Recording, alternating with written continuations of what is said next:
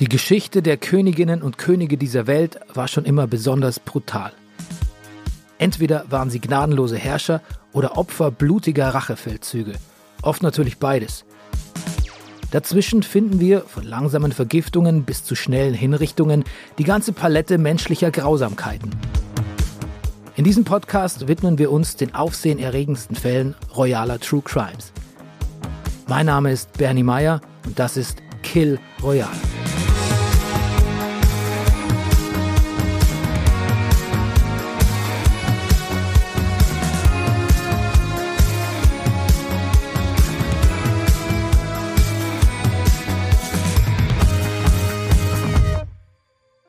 Heute begeben wir uns nach Russland auf eine Zeitreise in Höchstgeschwindigkeit. Wir schauen uns nämlich die Geschichte der Zarenfamilie an, insbesondere die der letzten, den legendären Romanows. Und die haben ihre Ursprünge im 17. Jahrhundert. Wir haben also keine Zeit zu verlieren. Das Geschlecht der Romanows, quasi die Ursuppe jener Zarenfamilie, die wir meinen, kommt erstmals mit Michael I. im Jahre 1613 an die Macht, sprich auf den Thron des russischen Zaren. Und von da an wird die Krone immer schön brav weitervererbt. Dazu werden natürlich immer männliche Thronfolger gebraucht, weswegen viele der Zaren auch immer zehn oder mehr Kinder zeugen. Nicht nur, weil es eine überdurchschnittlich hohe Kindersterblichkeit gibt und von den vielen Kindern immer nur ein Bruchteil überhaupt das Erwachsenenalter erreicht, sondern weil die Herren es auch immer so lange versuchen, bis sie endlich einen Jungen gezeugt haben. Es ist der leidige gemeinsame Nenner all unserer Episoden bisher. Give me a damn boy! Das hat bei den ersten drei Romanows auch noch gut hingehauen. Auf Michael folgt Alexei I., der sich lustigerweise den Beinamen der sanftmütigste gibt, superlativ, aber dann doch den ein oder anderen Krieg vom Zaun bricht oder einen Aufstand vom Volk blutig niederschlägt. Nach Alexei kommt Fjodor I., auch hier hat die männliche Thronfolgersache funktioniert. Dann aber auftritt Sophia Alexejewna. Die hat sich den Posten so ein bisschen unter den Nagel gerissen, weil das vorhandene Zarenmaterial nicht so richtig proper ist, also geistig gesehen. Und zack sitzt die erste weibliche Romanow auf dem Thron. Hat aber das Game nicht so groß gechanged. Schlachten gewonnen, Schlachten verloren, was man halt so tut als Powermonarchin. Als nächstes folgt ein Typ, der den Laden wirklich mal krass aufräumt. Peter der Große. Als Peter den Thron besteigt, will er erstmal wissen, was das Land eigentlich von ihm will, also was die Menschen da draußen von ihren Herrschern erwarten. Also zieht er durch die Gegend, um mit den einfachen Leuten ins Gespräch zu kommen. Naja, wie das halt so läuft, wenn ein Zar mit dir als Bürgerlicher ins Gespräch kommen will.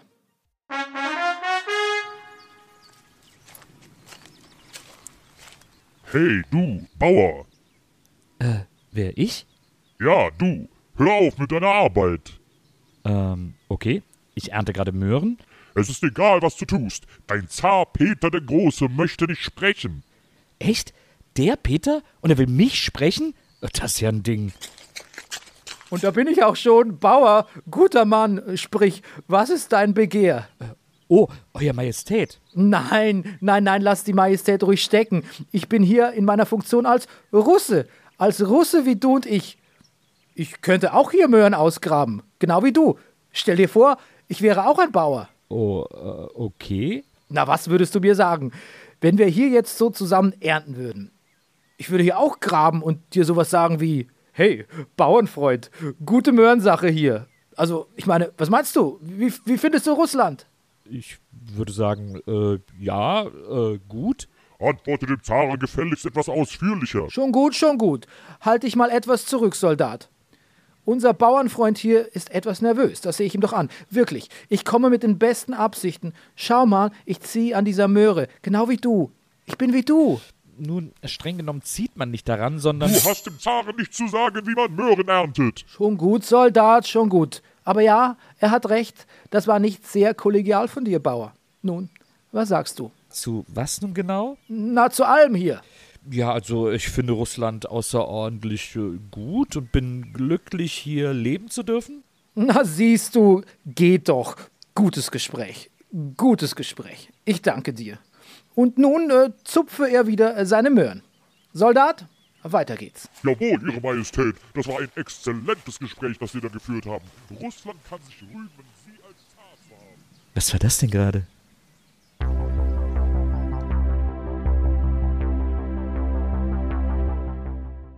Peter der Große beginnt Kriege, betreibt Kriege und beendet Kriege. Aber vor allem tut er eins. Er führt eine Bartsteuer ein, damit alle europäischer aussehen. Das ist History. Nein, aber das wirklich Wichtige ist, er schafft die Thronfolge ab und er lässt einen Beschluss, nachdem jeder Zar und jede Zarin ihre Nachfolge einfach selbst bestimmen kann. Und damit geht der Trubel erst so richtig los. Auf Peter folgt seine Frau Katharina die Erste, so ein bisschen die Partykaiserin. Die hat nicht allzu lange durchgehalten, gesundheitlich, hat aber auch regelmäßig Saufgelage veranstaltet, nach dem Motto Regier fast, die young. Nach ihr ist Peter der Zweite dran. Elf Jahre ist er alt. Schon genial. Der hat drei Vormünder, die seine Geschäfte führen, bis er alt genug ist. Was aber nur halb so gut geklappt hat, denn die haben ihn ausgenutzt und er stirbt mit 13. Durch politische Spielchen folgt ihm Anna auf den Thron und da ist die verwandtschaftliche Verbindung zur Zarenfamilie schon nicht mehr so wichtig. Um zu verstehen, wie beliebt ihre Regentschaft ist, hier der Titel, den man der Zeit ihres Wirkens verliehen hat. Die dunkle Epoche. Hm. Der nächste Herrscher Russlands ist Ivan. Oh boy. Und was für ein Herrscher. Was für ein Bild von einem Mann. Was hat der rumgebrüllt die ganze Zeit? Wie am Spieß. Ein richtiger Tyrann, schätze ich mal. Denn er ist zum Zeitpunkt seiner Ernennung zum Zar von Russland zwei Monate alt.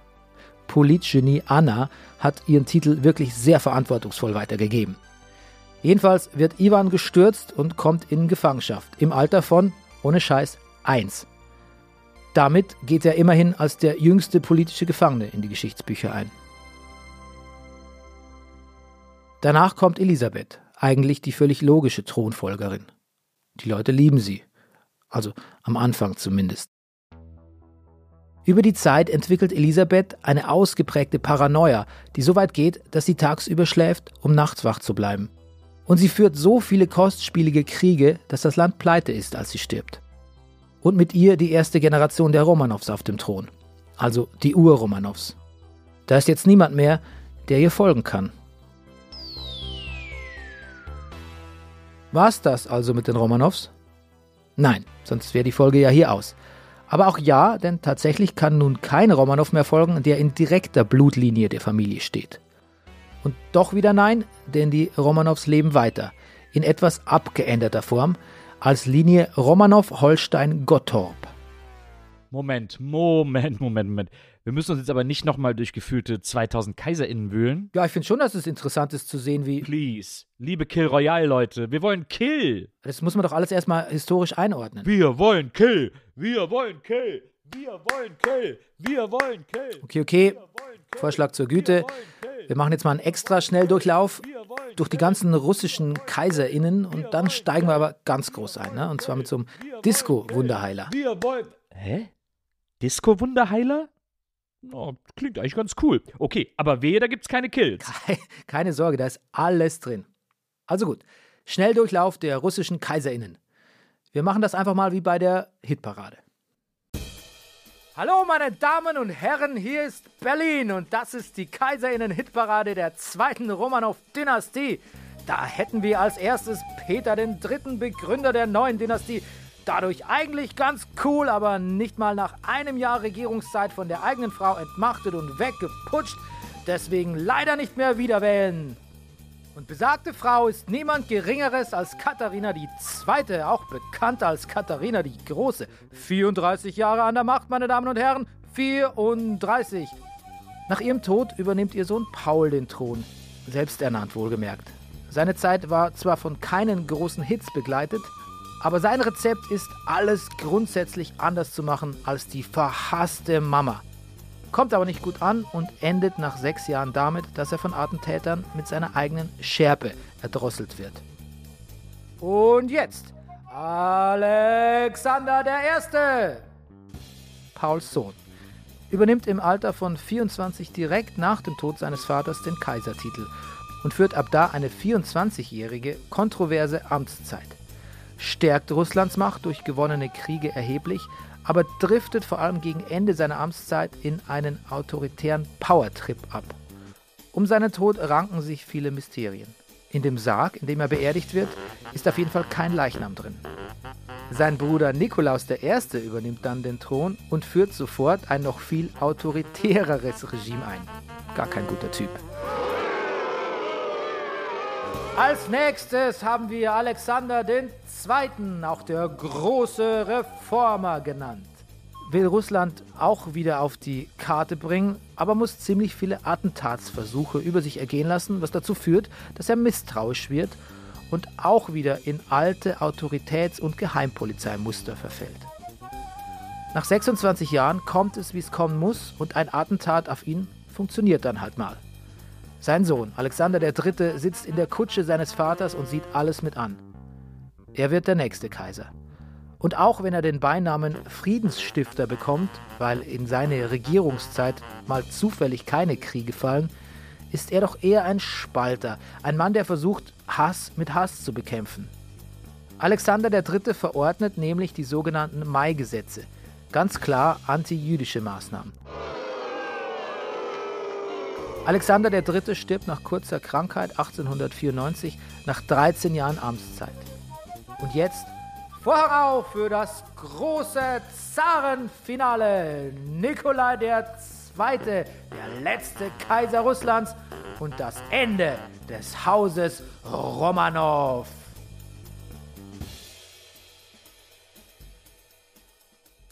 Das super leid, dass immer die Nachteile vom Landleben, also dass man hier so ein bisschen schlechte Telefonverbindung hat, schlechte Internetverbindung, aber gut, versuchen wir es mal hinzukriegen. Da ähnelt sich meine Heimat äh, Niederbayern auch offensichtlich der Provence, weil ich habe ähnliche Probleme bei, mein, bei meinen Eltern. Hier in Berlin geht's, aber wenn ich da bin, in der Heimat, dann sieht es auch oft düster aus mit den Verbindungen. Ja, ja, genau. Ich bin verbunden mit der Provence.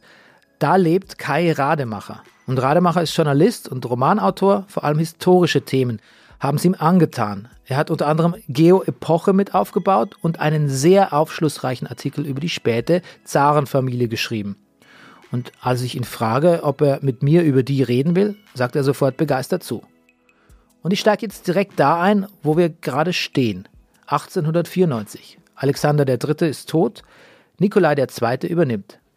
Wie geht's Russland denn zu diesem Zeitpunkt? Ja, das ist, äh, ist recht schwer zu sagen. Also man kann natürlich sagen, ein paar Jahre später bricht das Regime zusammen, also kann es gar nicht so gut gewesen sein. Aber ich glaube, dass es, äh, dass es besser war, als, als man das im Nachhinein äh, denken kann, weil es ja stimmt, also dass, dass das Zarenreich hatte sichere Grenzen, es hat ein, ein europäisches Bündnis eingebunden, es war mit Frankreich äh, verbündet. Ähm, bisschen später als die anderen europäischen äh, Länder, aber dann doch sehr massiv hat es ja auch die Industrialisierung äh, begonnen. Also es ist dabei, sich zu industrialisieren, es ist dabei, äh, Bodenschätze auszubeuten, es gibt eine angehende Mittelschicht, es gibt äh, Hochschulen, es gibt ein Pressewesen. Also äh, Russland ist äh, rückständiger als die anderen europäischen Staaten, aber nicht so rückständig. Es ist nicht so, äh, steht nicht so schlecht da. Und ähm, es hat natürlich inhärente Probleme, die dieses Riesenreich innehat. Man muss einfach, einfach vorstellen, es ist ein Sechstel der Landmasse der Erde. Es war damals zehn Prozent der Bevölkerung, die auf dem ganzen Globus gelebt hat, waren Untertanen des Zaren. Es war natürlich mit der Technik des 19. Jahrhunderts unglaublich schwierig, dieses Riesenreich überhaupt zusammenzuhalten. Und das ist natürlich eine Schwierigkeit, die Nikolaus II. gleich erbt, als er auf den Thron kommt. Wie war denn das Verhältnis der, ähm, der Bürger zur Autokratie damals noch, Anfang von, von Nikolais Herrschaft? Naja, es gibt das russische Sprichwort, der Himmel ist hoch und der Zar ist weit. Aber man darf also nicht vergessen, für die allermeisten Russen ist, ist, ist der Zar unglaublich fern gewesen. Äh, es ist eine Person, die man nie gesehen hat, wenn man nicht gerade in St. Petersburg oder in Moskau gelebt hat. Also es ist eine große Distanz. Es ist diese Mischung aus aus Verehrung. Er hat ja durchaus eine große, auch religiöse Bedeutung innerhalb der orthodoxen Kirche. Er ist der Vater der Nation und gleichzeitig jemand, der war unglaublich weit weg. Es sind lokale Autoritäten, der lokale Adelige, der lokale Beamtenschaft, lokales Militär, die eine viel größere Einfluss haben. So, das ist die traditionelle Haltung. Und dann entsteht eben in Russland wie in Rest Europas ja auch, wie zum Beispiel im Deutschen Reich, die neue Gesellschaft durch die Industrialisierung. Das heißt, wir haben eine Mittel- und Oberschicht, die bürgerlich ist, die auf Leistung drängt, die, die reich wird. die stehen dem Zahn schon ziemlich kritisch gegenüber, also kritischer zum Beispiel als hier deutsches Gegenstück äh, im, im, Deutschen Reich. Und natürlich dann die Industriearbeiter. Ne? Es steht das Proletariat äh, in den neuen Fabriken und die haben mit dem Zahn überhaupt nichts mehr am Hut. Also die, um es mal vorsichtig zu sagen, äh, sie kümmern sich nicht um den Zahn und für die meisten ist er natürlich der, der Gegner.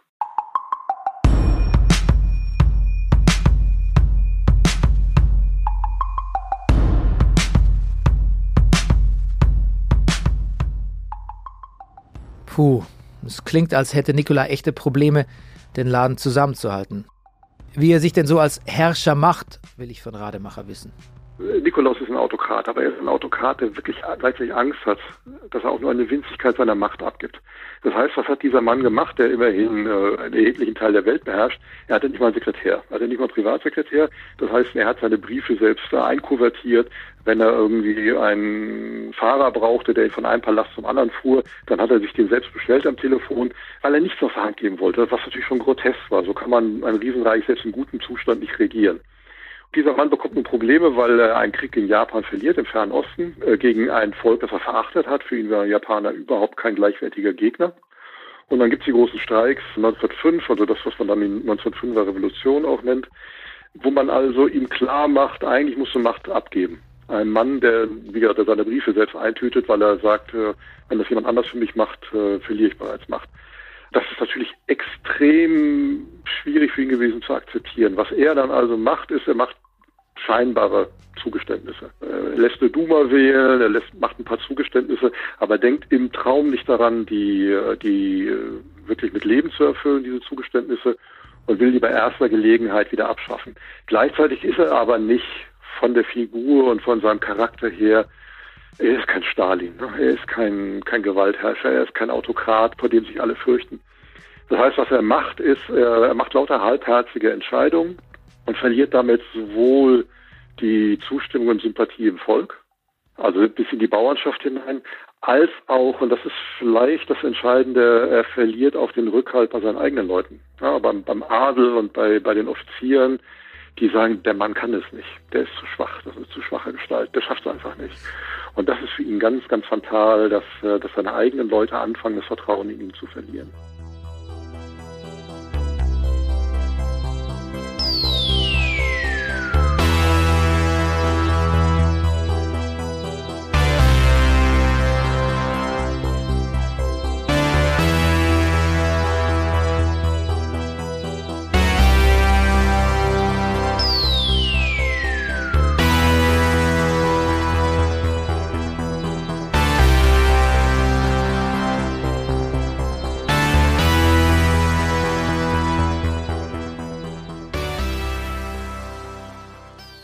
Ich grüße euch.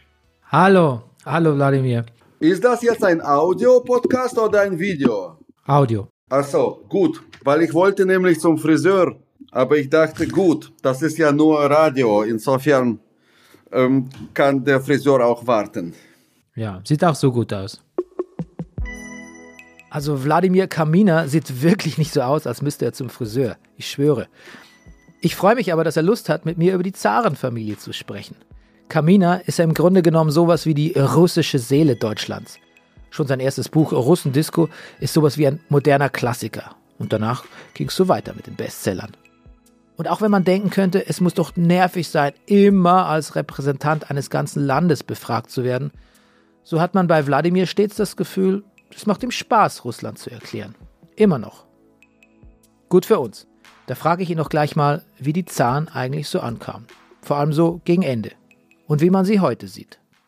Das ist ziemlich einfach zu erklären. Also der Staat, der russische Staat und äh, das Volk hatten immer zwei verschiedene, grundverschiedene äh, Lebensentwürfe. Das Volk wollte und will die Freiheit und der Staat will diesen Volk zähmen. Also aus der Sicht des Staates war dieser Zar ein Verlierer. Weil ein Zar ist nur so lange ein Zar, wenn er äh, siegreich ist. Gerade also in Russland war ja ein, das war eine gottgegebene Persönlichkeit. Und eine gottgegebene Persönlichkeit kann keine Kriege verlieren. Wenn ein Monarch eben einmal stolpert, ist er ähm, weg vom Fenster. Da, da gibt es keinen Rückwärtsgang. dann läuft das Volk sofort aus dem Ruder und macht, was es will. Da redet Wladimir vermutlich noch von Lenin. Aber jetzt kommt gleich ein Fast Forward, das sich gewaschen hat. Natürlich äh, war dann die Welle der Unzufriedenheit bei der russischen Bevölkerung sehr groß und irgendwann mal setzte sich an dieser Welle, an dieser Schwele der Unzufriedenheit eben ein kleiner, abenteuerlustiger Mensch, der dann diese Revolution leitete. Aber die Revolution fand vorher statt. Sie wurde nicht von einem Anführer verursacht, ja, sondern er, er so, so passiert es normalerweise. Normalerweise. Jetzt haben wir in Russland genau das Gegenteil. Das ist eine Ausnahmesituation, würde ich sagen. Dass ein Mann seit 15 Jahren versucht, eine revolutionäre Situation heraufzubeschwören. Er schubst dieses faule Volk. Er zeigt ihm, wie korrupt und unehrlich die Führung ist. Er, er setzt sein Leben aufs Spiel. Er geht aufs Ganze. Und das Volk so, ja, ja, das ist auch, das ist wie Sonnenaufgang in Handarbeit. Eigentlich für einen Mensch eine unmögliche Aufgabe. Für von wem reden Sie jetzt? Von Nawalny? Ich rede von Nawalny. Okay, mit Superspeed durch die Zeit springen. Gefällt mir. Moment mal, was ist denn jetzt mit dieser Disco-Sache und den Kills? Ja, zu der Disco-Sache wollte ich doch jetzt kommen. Also, wer war die größte deutsche Disco-Band? Keine Ahnung. Modern Talking? Nein, Disco, nicht Fiasco. Boah, woher soll ich das denn wissen, du Boomer? Ich bin kein Boomer. Hab ich knapp verpasst. Also, ganz einfach. Boney M. Ah ja, und was haben die mit den Zaren zu tun? Ah, die haben ein Lied über den Zaren-Berater Nummer 1 geschrieben. Ein Riesenhit nebenbei. Echt? Welcher denn? Äh, Daddy Cool? Hm, fast. Sunny? Okay, ich löse mal auf. Rasputin. Ah ja. Ne, nie gehört. Was? Ah gut. Wir singen's dir mal vor, weil es auch zu teuer wäre, das Original hier einzuspielen.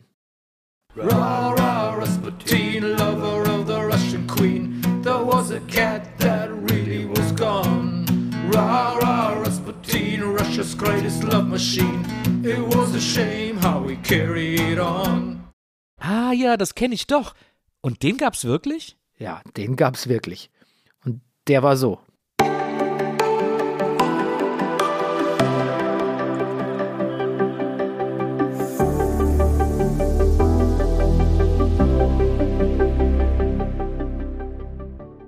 Rasputin ist ein Pilger, ein Wanderprediger, der nicht besonders viel von der herkömmlichen Kirche hält. Er bringt Gottes Wort lieber direkt zu den Menschen. Home Delivery quasi. Und er sieht sich als jemand mit einer wichtigen, wenn nicht gar göttlichen Mission. Bevor er die Zarenfamilie überhaupt kennenlernt, hat er Nikolai II. schon einen Brief geschrieben, in dem er ihm beinahe erzählt, wie man eigentlich regiert. Das klingt so großer Kaiser, Zar und Herrscher ganz Russlands. Grüße. Möge Gott Ihnen weisen Ratschlag geben. Wenn ein Rat von Gott kommt, freut sich die Seele. Unsere Freude ist ehrlich. Doch wenn der Rat steif und formell ist, wird die Seele bedrückt und unser Kopf ist verwirrt. Ganz Russland sorgt sich.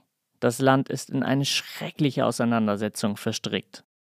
Und Gott sendet uns Gnade und jagt unseren Feinden mit ehrfurchtgebietenden Drohungen Schrecken ein. Man muss schon ziemlich von sich überzeugt sein, um dem herrschenden Zaren so einen Brief zu schicken.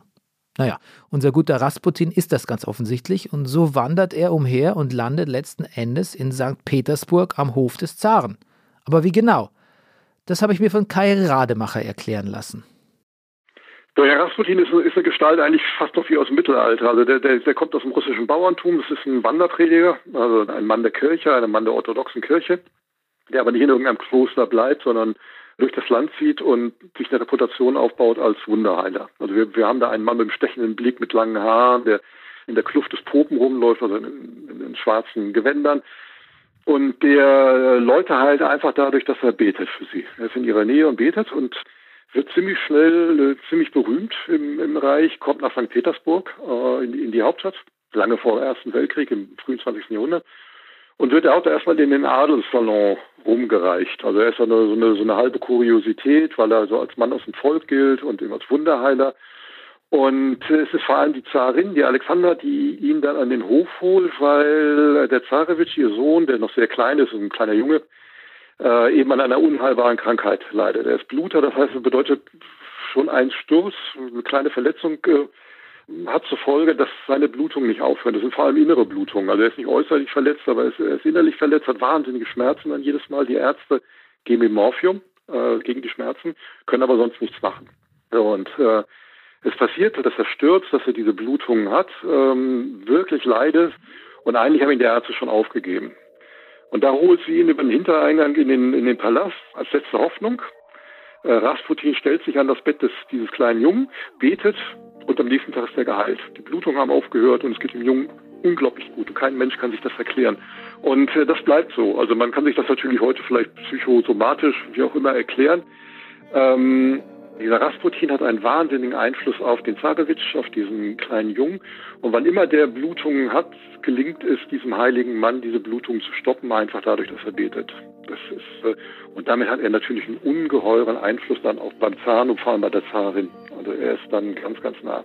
Gleichzeitig muss man sagen, das klingt ja heute natürlich unglaubwürdig in einer, Zeit vom Internet und von, tausend Medien, die Tatsache, dass der Zarewitsch so krank war, wusste kaum jemand. Also das war im Reich absolut unbekannt. Das heißt, äh, die meisten Untertanen bis in die Adeligen, die Adelskreise hinein, die haben einen Proben gesehen, irgendeinen einen Mönch, der da aus der, aus der tiefsten Provinz kommt, ein bisschen wirr aussieht, ähm, ein exzentrisches Verhalten hat. Äh, und der geht plötzlich am Zarenhof ein und aus und ist ein Favorit äh, der Zarin. Und die Zarin legt ihre schützende Hand über ihn. Und da gibt es natürlich dann sofort wilde Gerüchte, warum das so ist, weil keiner weiß, warum der tatsächlich da ist. Es darf natürlich auch niemand wissen, dass der kleine Zarensohn, der Zarewitsch, dass der so schlimm krank ist. Wie hätte das denn ausgesehen in der Öffentlichkeit? Der Sohn des Zaren muss natürlich ein starker, kerngesunder Junge sein. Und wenn man das so verstecken muss, dann kann man halt auch nicht zugeben, dass man andauernd so einen Zauselbart empfängt. Aber soll man das wirklich glauben, dass dieser arme Junge, der Bluter ist, nur deswegen immer geheilt wird, weil der Typ mit dem Gandalf-Bart in seiner Nähe betet? Wladimir Kaminer erklärt mir, woher dieser Aberglaube stammt. Ich glaube, damals an der Zeit, das war gerade so eine Zeit, wo Menschen, also so, wo viele, gerade so gebildete Menschen, eine Faszination vor jeder Art Mystik und äh, ja, Esoterik, ne? Esoter ja, Esoterik äh, dann verspürten. Das war also, gerade, glaube ich, so der Anfang der Hypnose. Und ähm, äh, es gab viele Menschen, die professionell, hauptberuflich mit Geisten sprachen. Aus diesem Sumpf kam, glaube ich, Rasputin zum Zarenhof.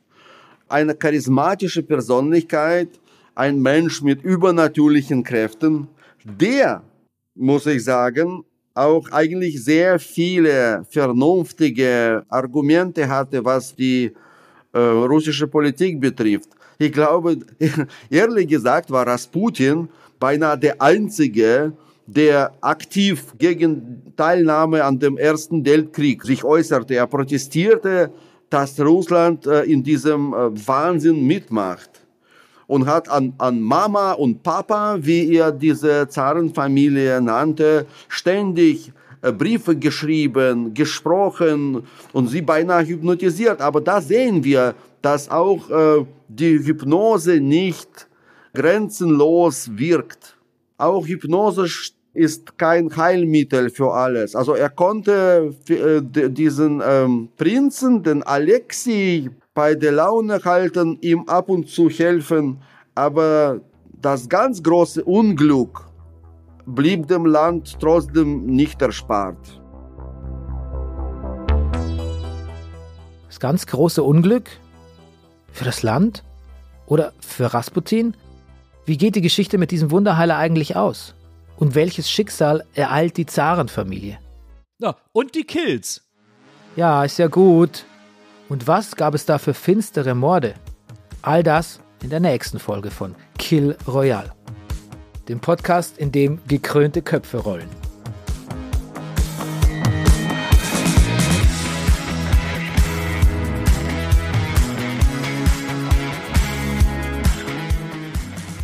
Kill Royale ist ein Podcast von Zebra AudioNet. Recherche, Interviews und Moderation Bernie Meyer. Recherche und Buch Nils Bokelberg.